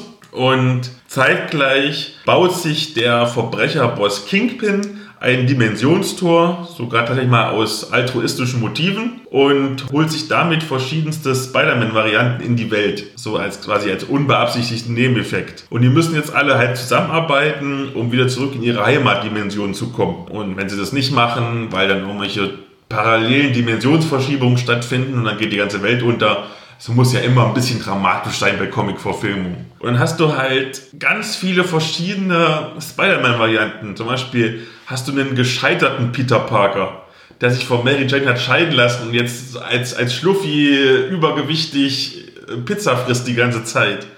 Und du hast, so eine, und du hast so eine Sci-Fi-Anime-Variante mit einem Killer-Roboter und Spider-Schwein und, und, und Spider-Gwen, die ja total großartig ist. Ich bin großer Fan von Spider-Gwen, seitdem ich die gesehen habe. Ähm, dieser Film ist von den Lego-Movie-Machern gedreht worden. Und wer den Lego-Movie kennt, weiß, was kommt. Total überdrehte, total schnell geschnittene Animation mit ewig viel Meta-Humor. Die Grafik ist sehr speziell, comichaft, ganz toll es ist der beste Comicfilm des Jahres und ich glaube sogar, es ist für mich der zweitbeste Film überhaupt des Jahres. Nicht schlecht. Was auf keinem Fall der beste Film des Jahres ist, ist Aquaman. Wir waren gestern Abend drin. Hör mir bloß auf. Und um ganz kurz äh, zu sagen, wie mir Aquaman gefallen hat, Das war der zweite Film in meinem bisherigen Leben, wo ich im Kino eingeschlafen bin. Ich würde jetzt nicht ähm, unterschreiben, dass er so langweilig war, dass man hätte einschlafen müssen. Aber mein Fazit ist, wenn man, wenn man mal so an einen Punkt gekommen ist, wo man denkt, so, oh, ich würde gern mal so viele alte oder vergangene Filme gucken, so Klassiker, habe aber irgendwie keine Zeit, die alle zu schauen, dann geht in Aquaman, weil Alles der, ist, der ist ist. aus so vielen Filmen alles zusammengeklaut. Ich glaube, da ist nicht eine einzige Szene drin, die eigenständig in diesem Film vorkommt. äh, man wird einfach an so viele andere Filme erinnert. Äh, das war das Einzige, was an dem Film richtig Spaß gemacht hat, äh, zu versuchen nachzuverfolgen, äh, wie, wie viele Filme die beklaut haben. Also da, da war alles durcheinander dabei, äh, von, Ja. von Star Wars über Indiana Jones zu Black Panther unter Wasser. Ja, die Geschichte ist im Prinzip recht einfach. Es ist halt eine typische Heldenreise mit diesen typischen Momenten der Heldenreise. Du hast, du hast diesen Helden, also Aquaman, der gar keinen Bock hat, irgendwie ein Held zu sein und seinen ähm, Anspruch als König von Atlantis in Anspruch zu nehmen. Und dann kommt aber voll der fiese Typ und sagt so, hey, ich mache jetzt Krieg zwischen Erde und, und, und Atlantis. Und ja, dann sagt Aquaman so, hey, verdammt, da muss ich ja doch mal was machen. Und dann kämpfen sie und er verliert erstmal und sammelt sich und dann tut er mit der hübschen Frau zusammenkommen und sie forschen ein bisschen und dann findet er diesen super mega geilen Dreizack, der ihn zum mächtigsten Aquaman aller Zeiten macht und dann gibt es eine riesengroße Schlacht am Ende mit ganz vielen CGI-Effekten, Bonbonbunt. Also die Schlachten waren schon nicht schlecht, aber die waren jetzt auch irgendwo nicht neu. Dann gibt es noch so einen B-Plot um, um Black Manta, so einen Piraten, der mit Unterwassertechnologie Su super geile Unterwassertechnologie, wer auch immer die erfunden hat. Also es wird irgendwie gezeigt, wie auch immer das zustande kommt. Es ist ein bisschen konfus. Ja, es ist, es ist tatsächlich ein Science-Fiction-Film. Ich hätte es nicht gedacht, aber Ja, diese, diese, diese es ist Kultur halt- der Atlantanier, die sind so unfassbar hochgerüstet. Ja. Du würdest ja denken, hey, die sind unter Wasser und Vor allem dann auch diese, diese alte Götter-Mythologie, ähm, Gebräuche und weiß ich nicht. Also völlig unpassend eigentlich. Also ich fand, dass es nicht gut gepasst hat. Diese, diese Hochtechnologie mit dieser, mit diesen alten Traditionen und, und Götterbildern. Ganz genau. Interessanterweise, ich habe heute noch Mera, Königin von Atlantis, gelesen. Das kam jetzt vom Panini raus, ist der Comic, quasi die Fortsetzung des Films. Dann ist Aquaman schon König. Oh, das war jetzt ein Spoiler, aber okay, das war, glaube ich, vorher klar. Dass der irgendwann mal König wird. Und Aquaman wird gestürzt und so ein Usurpator setzt sich auf dem Thron fest und Mera ist an Land und kann eigentlich nicht unter Wasser, weil sie verflucht worden ist. Uiuiui. Und da ist die Welt nämlich ziemlich mythologisch und ein bisschen mit Zauberei und mit, mit Schwertkampf. Da gibt es jetzt nicht so viele Laserwaffen und Hightech-Kram. Das hat wesentlich besser gepasst, fand ich. Wobei Aquaman wird gestürzt, das war sogar abzusehen. Denn wie hat denn die Figur des Aquaman generell als Persönlichkeit gefallen? Ich jetzt gleich anfange zu wenden. Ja, es, naja, gut. Es war halt so ein bisschen so, so ein Proll-Typ, der sich ein bisschen dümmlich gegeben hat. An einer Stelle durfte er dann auch mal mit seinem Geschichtswissen ein bisschen glänzen. Ansonsten hat er sich eher so ein bisschen dumm gestellt und äh, gesagt, oh, ich habe eigentlich keinen Bock auf den ganzen Kram und ich will kein, kein Anführer sein. Das ist Heldenreiseprinzip, das Ja. muss so sein. Aber ja, die Dummheit muss nicht sein. nee. Ich fand ja tatsächlich ihn in leichten Dosierungen in Justice League total charmant. Da war das cool und neu, aber er trägt einfach keinen ganzen Film. Sicherlich, der Schauspieler ist ja sehr charismatisch und so, man guckt ihn schon gerne an. Aber wenn wir mal ganz ehrlich sind, Ja, der kann schon was, der Typ, und den dann auf so eine Rolle zu ja, und, beschränken. und wenn man das mal jetzt nicht durch die Fanbrille sieht, ist Aquaman in dem Film so ein, so ein Hauptschul-Hooligan. Weißt du, ich war letztens wieder in Halle Neustadt, wo ich ja früher mal gewohnt habe, im Ghetto. Da laufen solche Typen rum. Und wenn Aquaman statt seinem komischen atlantischen Bier Sternburger trinken würde, dann würde der genau da reinpassen. Ins Ghetto. Weil der ist so ein Hauptschulproll. Es ist traurig. Ich weiß, dass DC das Problem hatte, dass Aquaman ja immer als der uncoole Superheld galt. Und die haben ja gedacht, oh, wie kriegen wir den cool? Wir machen da in den USA wahrscheinlich einen Redneck draus. nee, es passt dann Das halt ist auch nicht sympathisch. Also ich weiß nicht, wer diesen Typen sympathisch finden soll. Ich muss ja sagen, ich, ich mag die Düsternis, die DC-Filme vorher hatten, als es noch die Zack Snyder-Ära war. Und jetzt ist es so ein Mischmasch aus Fröhlichkeit und, und ein bisschen so ein paar quotendüsteren Szenen. Das war schon. Um, um nochmal ein paar weitere Schlagworte zu nennen, eine Mischung aus äh, Avatar, Fluch der Karibik und Ariel die Meerjungfrau. Genau, das, das, das, das war schon, diese, diese verschiedenen Stimmungslagen waren schon so ein bisschen, ähm, man hat schon diesen Unterschied gemerkt bei Justice League weil da zwei verschiedene Regisseure am Werk waren, die halt beide ihre eigene Tonalität reingebracht haben. Aber jetzt bei Aquaman, das hat gar nicht zusammengepasst. Da gab es einige wirklich sehr großartige Szenen, also wo der diesen Schlund runter ist, um dann so Xulu-Monster ähm, zu knechten. Das war vielleicht sogar die beste Szene, die ich in einem Comicfilm gesehen habe seit Jahren. Aber es war eine Einzelszene. Und der ganze Ton ansonsten war einfach nicht stringent und es war, man, man hat sich im Prinzip immer wieder in anderen Filmen wiedergefunden, an, an, an so vielen Szenen. Und ja, es hat, es hat einfach zu wenig Alleinstellungsmerkmal. Meine, meine persönliche Überraschung war tatsächlich, und da kommen wir gleich noch zu, ich habe ja auch diese Woche noch Mortal Engines gesehen und habe bei Mortal Engines ja genau dieselbe Kritik geäußert und habe gesagt, das ist ja nur zusammengeklaut von allen anderen Filmen. Und ich hätte es nie gedacht, dass mir Mortal Engines im direkten Vergleich besser gefallen hat. Hätte ich nie gedacht, aber da kommen wir gleich zu. Ich freue mich natürlich trotzdem, dass das DC-Universum endlich mal wieder einen Film hat, wo sie ein bisschen Einnahmen mit generieren, der erfolgreich ist. Weil das Universum ist eigentlich viel zu schade drum, wie das kaputt gemacht worden ist mit schlechten Regieentscheidungen und Studioentscheidungen. Aber es ist natürlich traurig, dass ausgerechnet dieser Film erfolgreich ist, weil er ist doof. Ja, ohne Frage. Okay. Kommen wir also zu äh, den besten Filmen des Jahres, den Top 129, denn aktuell haben es 129 Filme geschafft, über 100.000 Besucher zu generieren in Deutschland und damit haben sie es in die Jahrescharts geschafft. Ein Film, den ich unbedingt allen ans Herz legen will, hat es leider nicht geschafft, nämlich Operation Overlord. Der hat in Deutschland läppische 700.000 Dollar eingenommen ungefähr. Das ist ungefähr die Hälfte von dem, was Mortal Engines geschafft hat. Und die haben es ja gerade so geschafft, 100.000 zu kriegen. Also wenn es wahrscheinlich so, weiß ich nicht, vielleicht 50.000 gesehen haben, eher noch weniger. Und das ist einfach ein super geiler, kleiner, nischiger Film. Operation Overlord. In den ersten 30 Minuten denkst du irgendwie, du bist in einem ganz klassischen äh, Kriegsfilm von Steven Spielberg. Es ist so eine falsche Megatruppe, die über Normandie abspringt am D-Day, so richtig mit Flugzeuge explodieren und überall Leuchtspurgeschosse und, und Geräusche und die Soundqualität ist großartig. Der Sound ist super toll. Und die landen dann hinter feindlichen Linien und müssen sich zurechtfinden und wirklich die erste halbe Stunde könnte aus jedem wirklich guten Kriegsfilm sein. Und dann kippt die Stimmung plötzlich und aus diesem Kriegsfilm wird ein Zombiefilm, weil die entdecken deutsche Experimente, die Zombies herstellen also es nimmt sich super ernst. Es ist nicht so wie normale Zombie-Nazi-Filme, die sich halt so auf Trashig machen. Da ist das Produktionsbudget viel zu groß, weil die haben, ich glaube, 38 oder 30, warte, habe ich es nicht? Ich habe es irgendwo geschrieben, da steht's.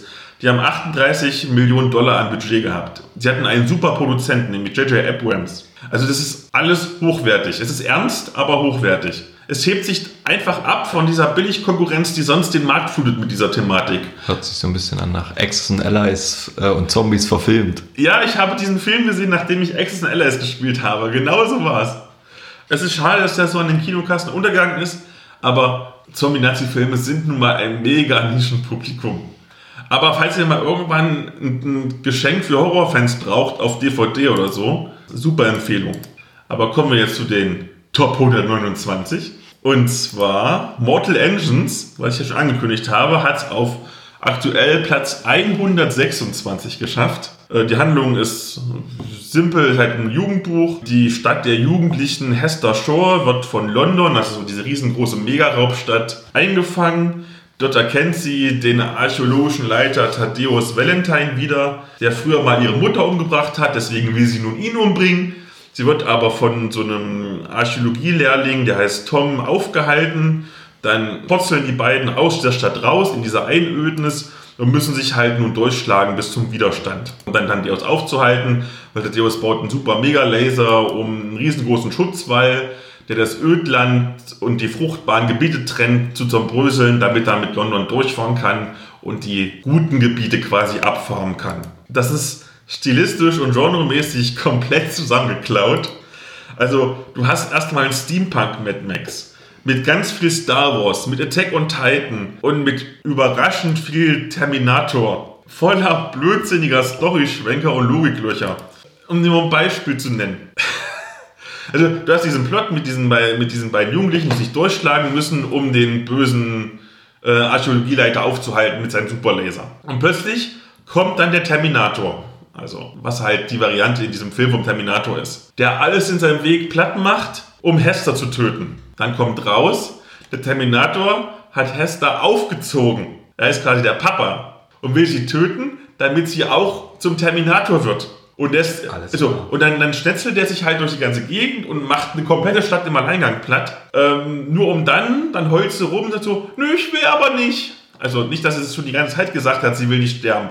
Ne? Nö, ich will aber nicht, ich bin traurig und ich habe meine Mission. Also, ja, wenn das so ist, dann tue ich das halt nicht mehr. Dann habe ich umsonst viele Leute umgebracht. Es ist so blödsinnig. Es ist so, so, also, es macht Spaß. Es ist irgendwie unterhaltsam. Du hast wirklich durchweg gute Schauspieler und sehr gute Special Effects. Aber es ist alles zusammengeklaut. Ich, sogar mehr noch als Aquaman. Und ich muss sagen, es passt auch noch weniger zusammen als bei Aquaman. Aber es ist unterhaltsam. Also es ist, normalerweise würde ich sagen, es ist so ein typischer Film für einen DVD-Abend.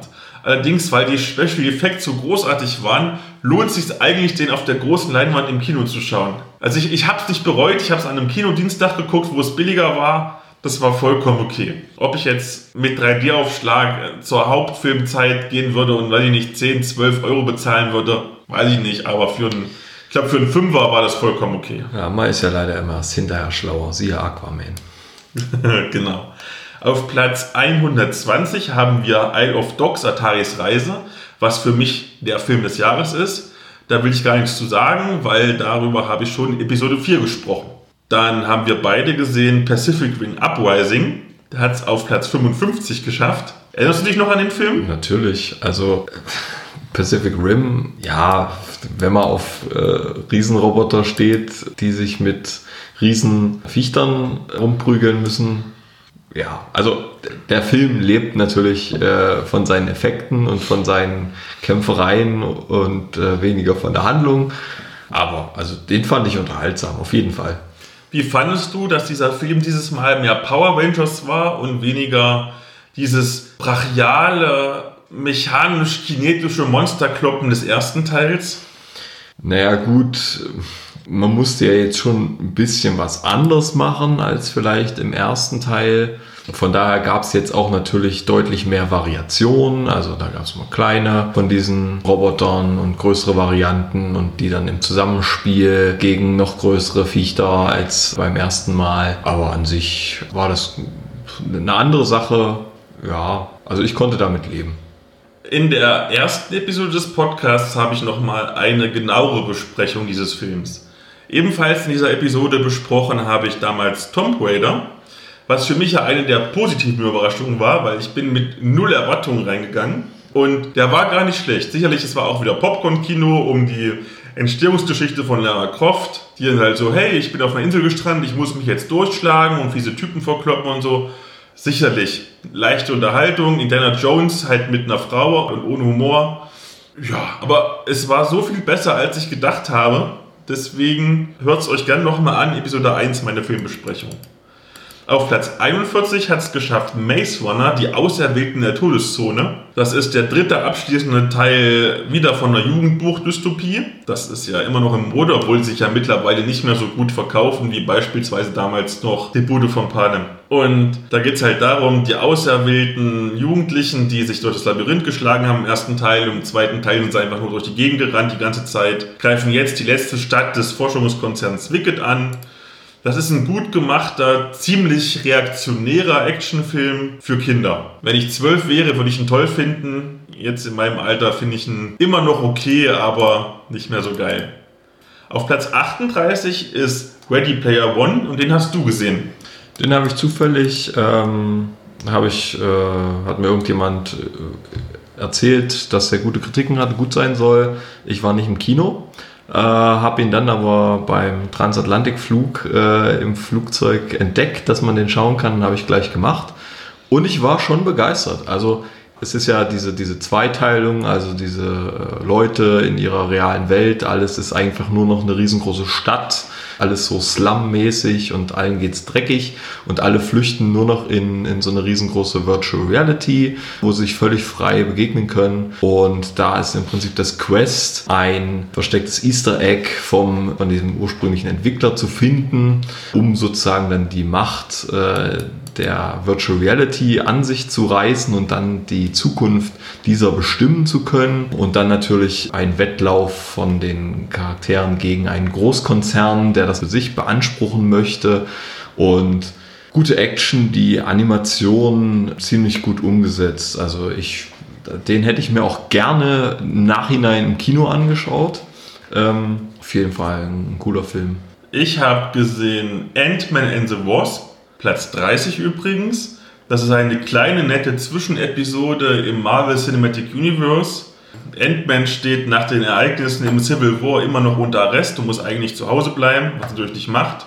Während Hank Pym versucht, das Geheimnis des subatomaren Raums zu lüften, um die erste Wasp zurückzuholen, die vor, weiß ich nicht, 40 Jahren oder so in diesem Raum verschollen ist.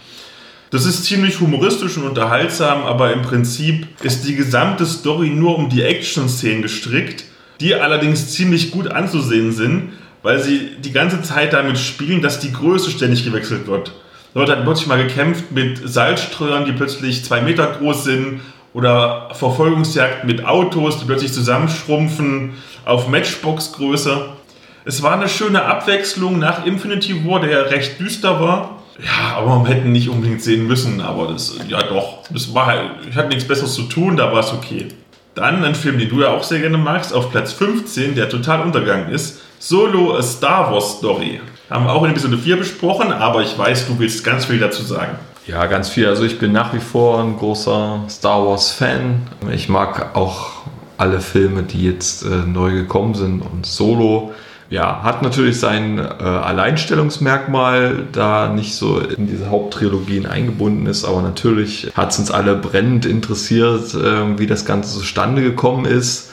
Was so ein bisschen schade ist, dass er so sehr Cliffhanger-mäßig endet und eigentlich sehr viele Fragen offen bleiben und man jetzt noch nicht so ganz genau weiß oder wahrscheinlich wird das nicht weiter verfolgt. Weil er so gefloppt ist, was sehr schade ist. Ja, also ich fand den Film gut gemacht. Wir hatten eigentlich auch die richtigen Schauspieler dafür schon am Start und ich gucke mir nach wie vor gerne Star Wars an und dem würde ich allen empfehlen zu schauen. Dann auf Platz 11 Black Panther. Das ist noch so eine typische MCU Origin Story über halt Black Panther. Nur diesmal halt mit Afrika als Schauplatz. Das ist so eine, auch wieder so eine typische Heldenreise, wie wir sie bei Aquaman hatten der neue König T'Challa muss sich in seine neue Rolle als König und als Black Panther einfügen. Das ist alles wie immer. Aber der Film profitiert meiner Meinung nach extrem davon, dass er einmal so ein ungewöhnliches, unverbrauchtes Setting hat mit diesem afrikanischen Kontinent. Das ist sehr nett anzuschauen. Und es ist der erste MCU-Film, der auch mal wirklich eine ganze Riege von starken, tollen Frauenfiguren hat wo die halt nicht einfach nur irgendwie hübsches Beiwerk sind, sondern wirklich auch zur Geschichte was beitragen. Auf Platz 9 ist Bohemian Rhapsody und den hast du wieder geguckt. Den habe ich gesehen. Ähm, hätte jetzt vielleicht nicht erwartet, dass der so weit oben ist, aber gut, der erreicht natürlich ein extrem großes Publikum ja, Freddie Mercury als Persönlichkeit einfach mal zu beleuchten, kann man sich natürlich jetzt drüber streiten, okay, warum muss man da jetzt einen Film draus machen, wo man quasi nicht das als Dokumentation sieht, sondern halt als, äh, als Spielfilm, wo man halt Schauspieler hinstellt, die diese Person verkörpern. Ich fand das gut gemacht, weil man halt im Prinzip einen auch gefunden hat, der genauso ein bisschen merkwürdig und, und seltsam daherkommt, wie er das selber auch war. Und also, naja, bei dem Soundtrack kann eigentlich auch nur ein guter Film dabei rauskommen. Und eine Szene fand ich, fand ich sehr witzig. Äh, der hat ja äh, irgendwie zusätzliche Zähne im, im Oberkiefer und sah deswegen ähm, so ein bisschen aus. Und dann haben sie ihn gefragt, warum er sich trotz seiner Berühmtheit und hat ja wahrscheinlich auch genug Geld gehabt, warum er sich das nicht korrigieren lässt. Und er meinte, ah, er ist ja Engländer und er wolle nicht auffallen. Also der hat das äh, ganze Kino auch losgebrüllt. Also war auch sehr, war zum Teil äh, sehr humoristisch gemacht und, und auch ernst im Wechsel und hat also das ganze Leben beleuchtet. Mal eine provokante Frage und damit kommen wir jetzt zum sechsten Platz. Was war für dich die größere Enttäuschung? Aquaman oder Deadpool 2? Ja, definitiv Aquaman. Also klar ist man bei Deadpool mit großen Erwartungen reingegangen nach einem grandiosen ersten Teil. Aber ich habe den zweiten auch gemocht. Also er war jetzt nicht so fetzig wie der erste, aber auch schon gut. Und ja, Aquaman haben wir, haben wir uns eben schon drüber ausgelassen. Eine detaillierte Besprechung von Deadpool 2 gibt es ebenfalls in Episode 4. Kommen wir noch zu den Top 5 und da gehen wir mal alle durch, selbst die, die wir nicht gesehen haben. Aber zum Beispiel Platz 5 haben wir gesehen, nämlich Jurassic World, das gefallene Königreich. Das ist so dumm. Das ist wieder so dumm.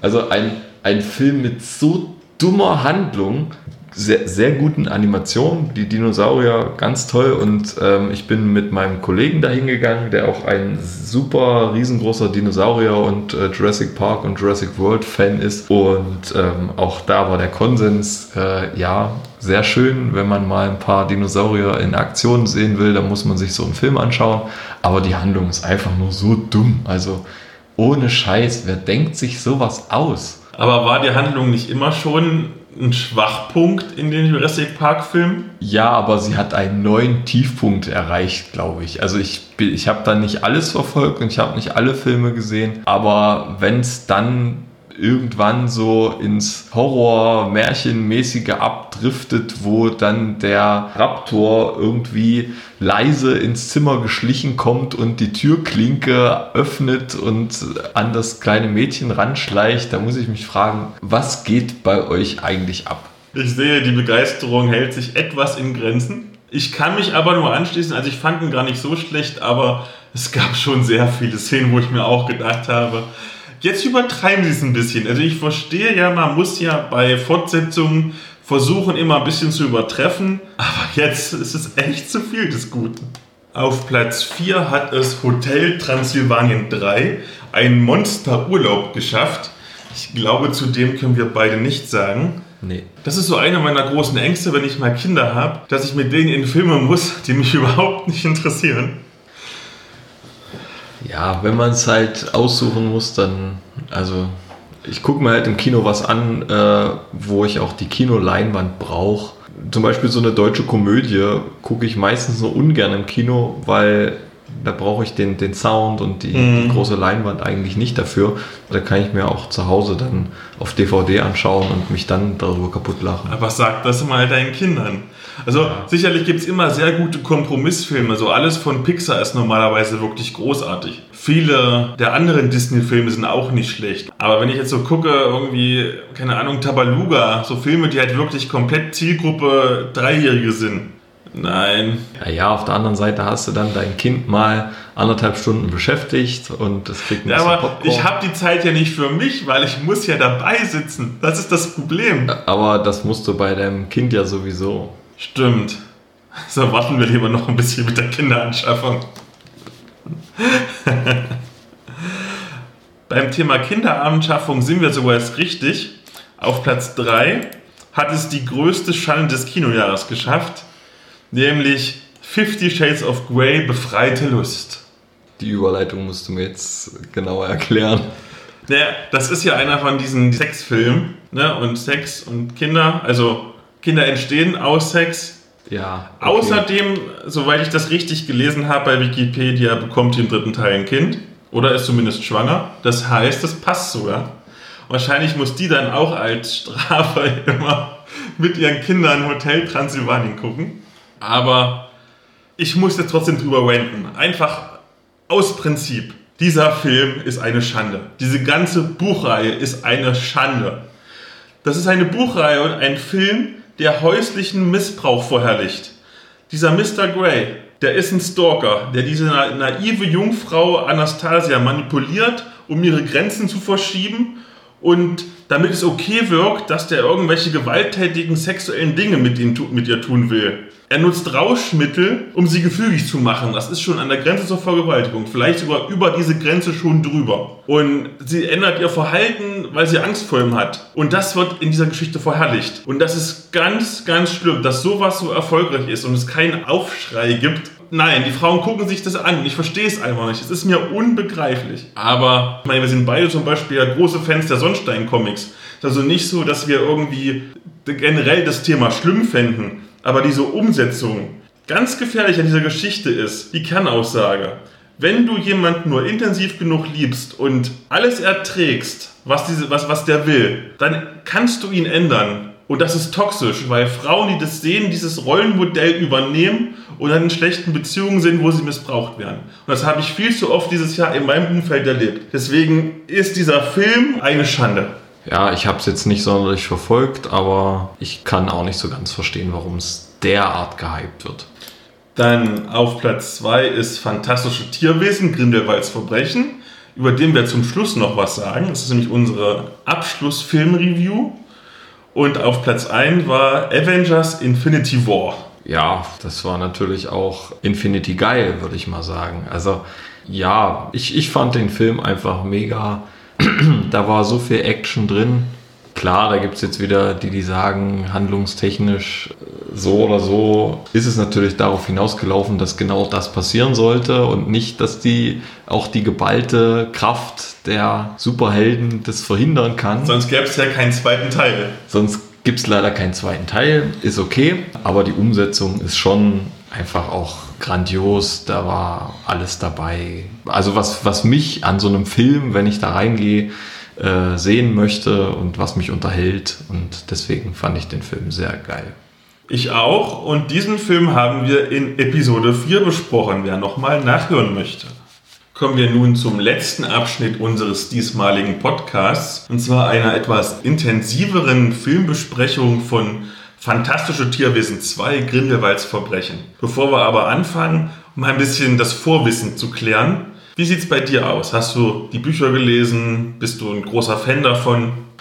Also ich habe von Harry Potter einige Teile gelesen und die Filme geschaut und habe auch im Vorfeld, äh, bevor wir uns den zweiten Teil angeschaut haben, natürlich den ersten Teil gesehen äh, von Fantastische Tierwesen, aber habe die Bücher dazu auch nicht gelesen. Also du bist jetzt kein so ein ganz klassischer Potterhead, so Nein. ein ganz starker Fan. Nein, auf keinen Fall. Da gibt es ja einige tatsächlich. Ich erinnere mich nur an eine lustige Anekdote. Meine, meine letzte Freundin, Meinst du die Feministin? Ja, aber das, wir sollten ihr schon einen Namen geben. Das hat was mit Respekt zu tun. Nennen wir sie Yoko Ono. Also, Yoko Ono hat zum Beispiel damals gesagt, ich muss erst wissen, was für ein Haus du bist, bevor ich dich daten kann. Es ist übrigens, dass ich ein Hufflepuff bin. Das ist aber vollkommen okay für mich. Ich schäme mich dafür nicht. Aber tatsächlich habe ich so diese Erfahrung gemacht, dass äh, die, das Harry Potter-Fandom ziemlich fanatisch ist die sich ihr ganzes Leben darauf ausrichten, auf diese Philosophie der Bücher und die das so als. Ja, und alle Filme mitsprechen können und sowas. Werde ich nie verstehen. Okay, nachdem wir das geklärt Ach nein, ich muss ja noch sagen, wie ich eigentlich stehe. Ähm, ich bin jetzt auch kein großer Potterhead. Ich habe alle Filme gesehen und das war's. Ja, da schließe ich mich im Prinzip an. Also die Filme sind äh, gut gemacht. Okay. Also, äh, Fantastische Tierwesen 2, Grindelwalds Verbrechen, ist die Fortsetzung des erfolgreichen Spin-Offs der Harry Potter-Reihe. Sie gilt aber gemeinhin als Kanonbrecher, weil so ein paar Sachen nicht zusammenpassen. Im ersten Teil Fantastische Tierwesen und wo sie zu finden sind, war es ja damals noch so, dass Newt Scamander halb New York zerstört hat äh, und deswegen darf er nicht mehr aus England ausreisen. Und dann bietet ihm aber das Zaubereiministerium einen Deal an und sagt so, äh, zusammen mit deinem Bruder musst du den entflohenen Grindelwald einfangen und den totgeglaubten Credence Barebone, das ist so, hat so mächtige schwarze Magie in sich drin, aufspüren in Paris und wenn du das machst, dann darfst du auch ausreisen. Und er lehnt aber ab und sagt so, nö, mit meinem Bruder will ich zusammenarbeiten. Und dann kommt aber sein ehemaliger Lehrer Dumbledore und sagt dasselbe und sagt er, hey, na, wenn du das sagst, Dumbledore, dann machen wir das doch. Und ähm, er trifft in Paris auch seine Ex-Freundin Tina Goldstein, die sich von ihm wegen total Dummheit getrennt hat. Ähm, da kommen wir gleich noch zu. Und es gibt dann halt verschiedene Handlungsstränge in Paris. Also Grindelwald ist so ein typischer Rechtspopulist und sammelt neue Anhänger um sich drum, darunter auch Queenie, die interessanterweise von einer Protagonistenrolle, von einem Fanliebling hin zur Antagonistenrolle wechselt. Äh, Credence fliegt mit seiner Freundin Nagini aus einem Zauberzirkus, um herauszufinden, wer seine Eltern sind. Da fragt die ganze Zeit immer nur, wer sind meine Eltern, wer sind meine Eltern?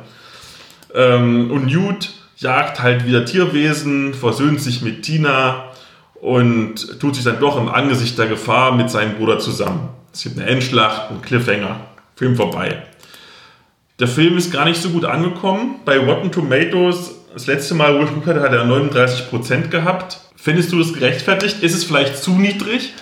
Ich, ja, ich würde sagen, es ist ein bisschen zu niedrig. Was, was mein Kritikpunkt äh, zuerst ist, ist, dass äh, der Titel eigentlich so ein bisschen falsche Vorstellungen weckt. Also diese fantastischen Tierwesen und so, diese ganze Story, das ist ein nettes Gimmick nebenbei. Ist, also es ist wirklich so eine Nebenhandlung, wo das äh, eine Rolle spielt und eigentlich zieht sich die ganze Zeit was anderes ab, hauptsächlich zwischen äh, Grindelwald und äh, dann dem Credence, den sie suchen und finden. Und am Schluss wird innerhalb von zwei Minuten mal noch die komplette Handlung, die man in dem restlichen Film nicht geschafft hat, irgendwie aufzuarbeiten, dann mal noch schnell äh, abgehandelt, damit man genug Vorlauf für die Fortsetzungen hat.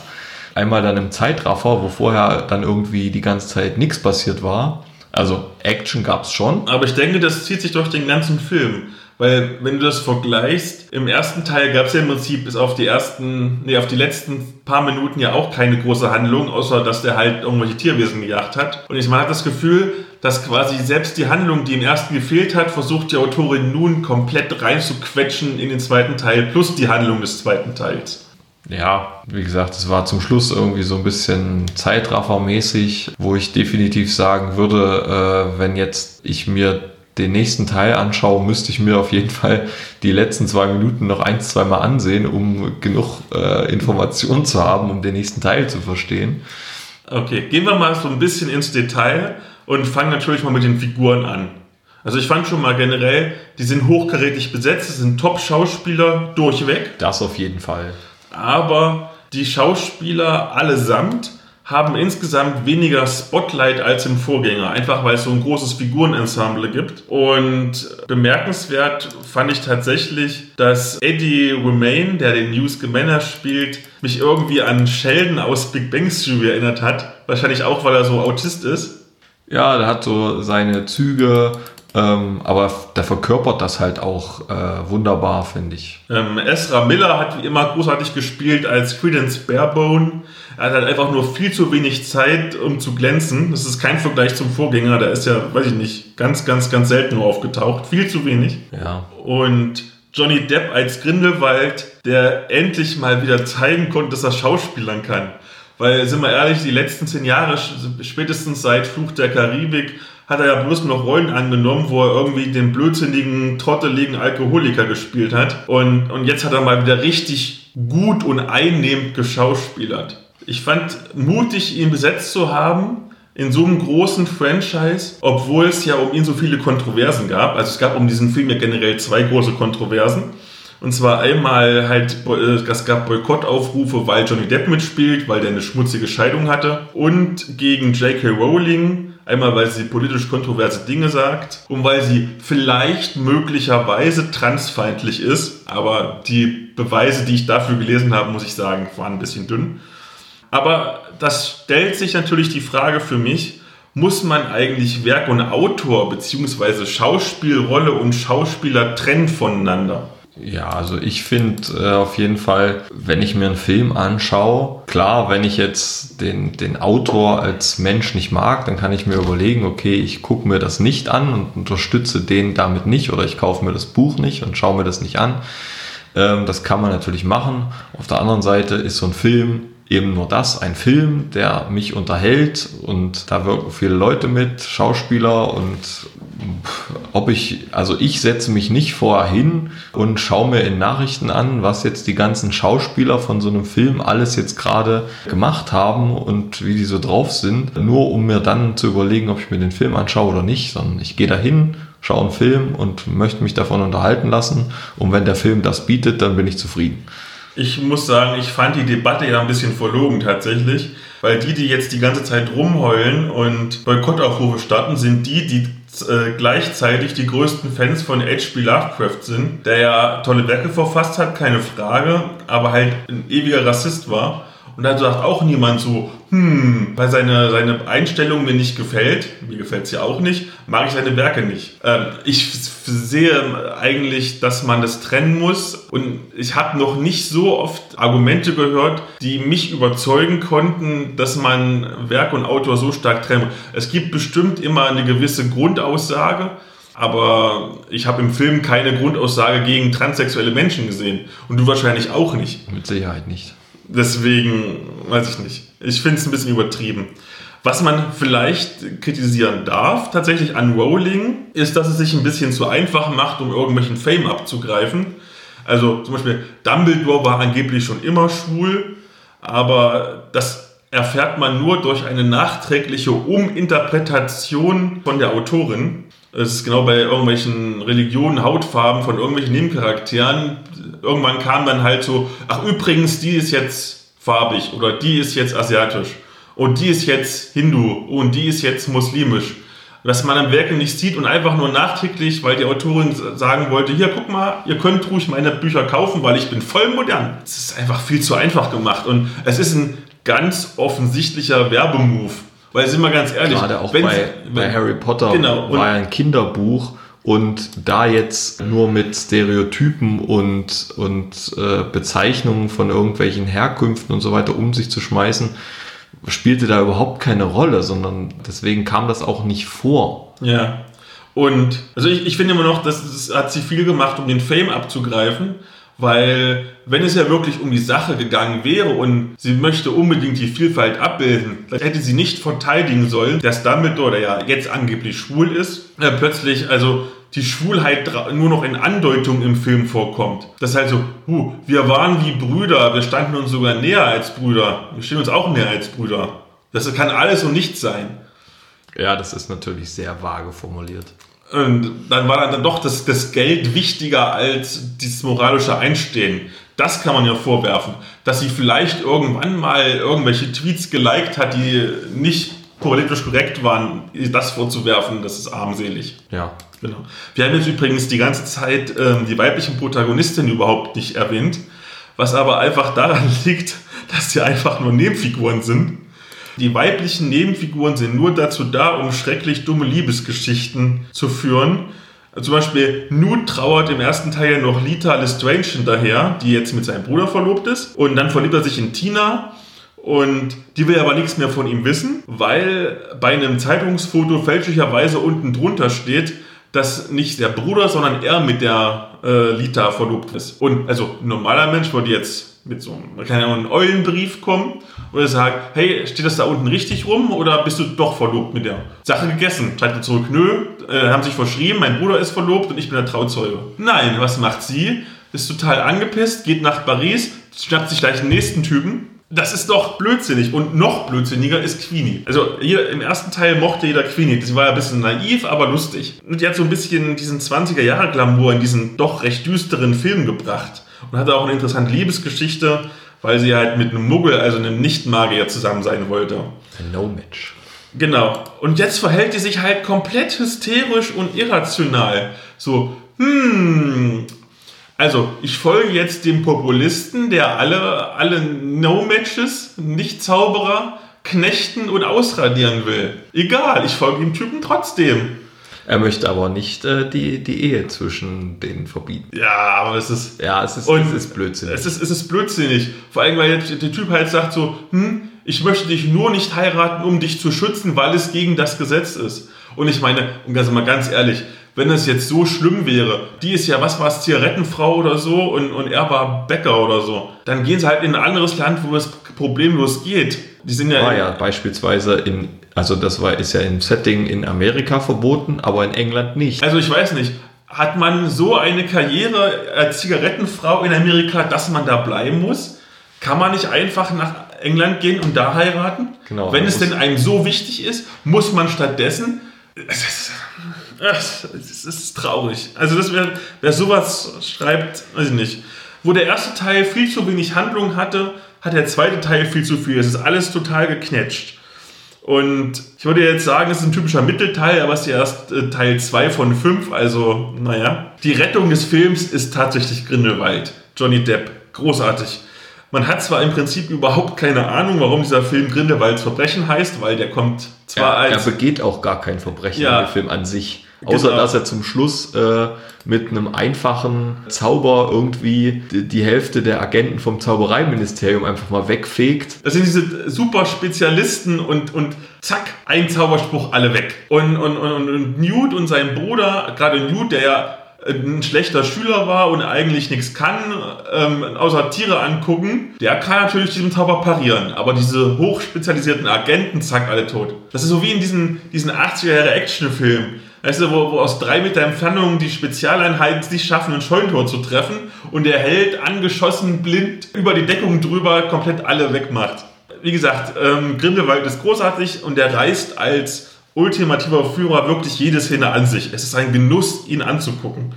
Positiv ansonsten fand ich die schönen Effekte. Die Atmosphäre ist wieder wunderbar düster. Und auch die Rückkehr nach Hogwarts hat mir gefallen. Ähm, trotz der Wackelkamera, die sie in dieser Szene benutzen. Was ich in einer so viel Multimillionen-Dollar-Produktion schrecklich finde, eine Wackelkamera zu benutzen. Aber das ist mein privates ästhetisches Empfinden. Hast du noch irgendwas Positives zu sagen, nachdem wir jetzt Ja, schon also- ziemlich lange drüber Okay, rumgepasst haben? positiv auf jeden Fall, dass er sich natürlich in das übliche Setting äh, einfügt, auch mit dem Vorgängerteil. Die Tierwesen sind da, sie sind auch, äh, die sind sehr cool gemacht. Auch die Zauberei ist diesmal ein bisschen äh, stärker noch äh, vertreten, finde ich. Also da gibt es halt coole Effekte und auch coole Sachen, die gemacht werden, ähm, sodass es auf jeden Fall äh, den, den Potterhead wahrscheinlich äh, sehr zufriedenstellen wird. Wahrscheinlich. Wo wir jetzt eh gerade bei den Kinofilmen sind, was war denn für dich persönlich der beste Kinofilm des Jahres? Meinen habe ich ja schon verraten. Ja, also ich äh, gehe mit der Liste und sage Infinity War. Und weil es sowieso der Jahresabschluss-Podcast ist und es eher am Jahresende kommen würde, was ist denn für dich der beste Comic des Jahres und das beste Rollenspiel? Das beste Brettspiel haben wir ja schon gehabt. Das beste Rollenspiel, da haben wir gespielt die ähm, Star Wars Box, Die zum Film, die neue. die neue äh, Wachen der Macht. Das war ganz angenehm zu spielen. Wie gesagt, wir haben dieses Jahr nicht so viel Rollenspiel gespielt, aber deswegen kann ich das auswählen. Und der beste Comic, was ich jetzt gerade gelesen habe, war äh, Kill or Be Killed. Ähm, habe ich, glaube ich, dieses Jahr ersten und zweiten Teil gelesen und Das fand das, das Anfangssetting ziemlich cool. So ein bisschen düstere Atmosphäre und dann jetzt am Ende des zweiten Teils ziemlich cooler Twist drin mit Action und, und ja. Man kann diese komplette Kill or Be Killed Serie, der Fehlerband kommt jetzt übrigens raus, ist ja auch der Abschlussband, ja tatsächlich immer in einem Satz beschreiben. Und zwar, du hast ein, ein, Comic, der mit der Geschichte um einen psychisch kranken Serienmörder so viel falsch machen könnte und er macht einfach alles richtig. Und das ist beeindruckend. Ja. Also, ich habe zwei Sätze gebraucht. Das als Abschluss. Ich wünsche allen Hörerinnen und Hörern ein schönes Weihnachtsfest, falls ich es noch schaffe, bis dahin fertig zu schneiden. Ansonsten einen guten Rutsch. In drei Wochen ungefähr kommt schon die dritte Folge, dann mit Paul Henske vom Würfelpech über Jugendarbeit. Ja, ich verabschiede mich auch. Ähm, auch gute Wünsche von mir und vielleicht hört man sich mal wieder.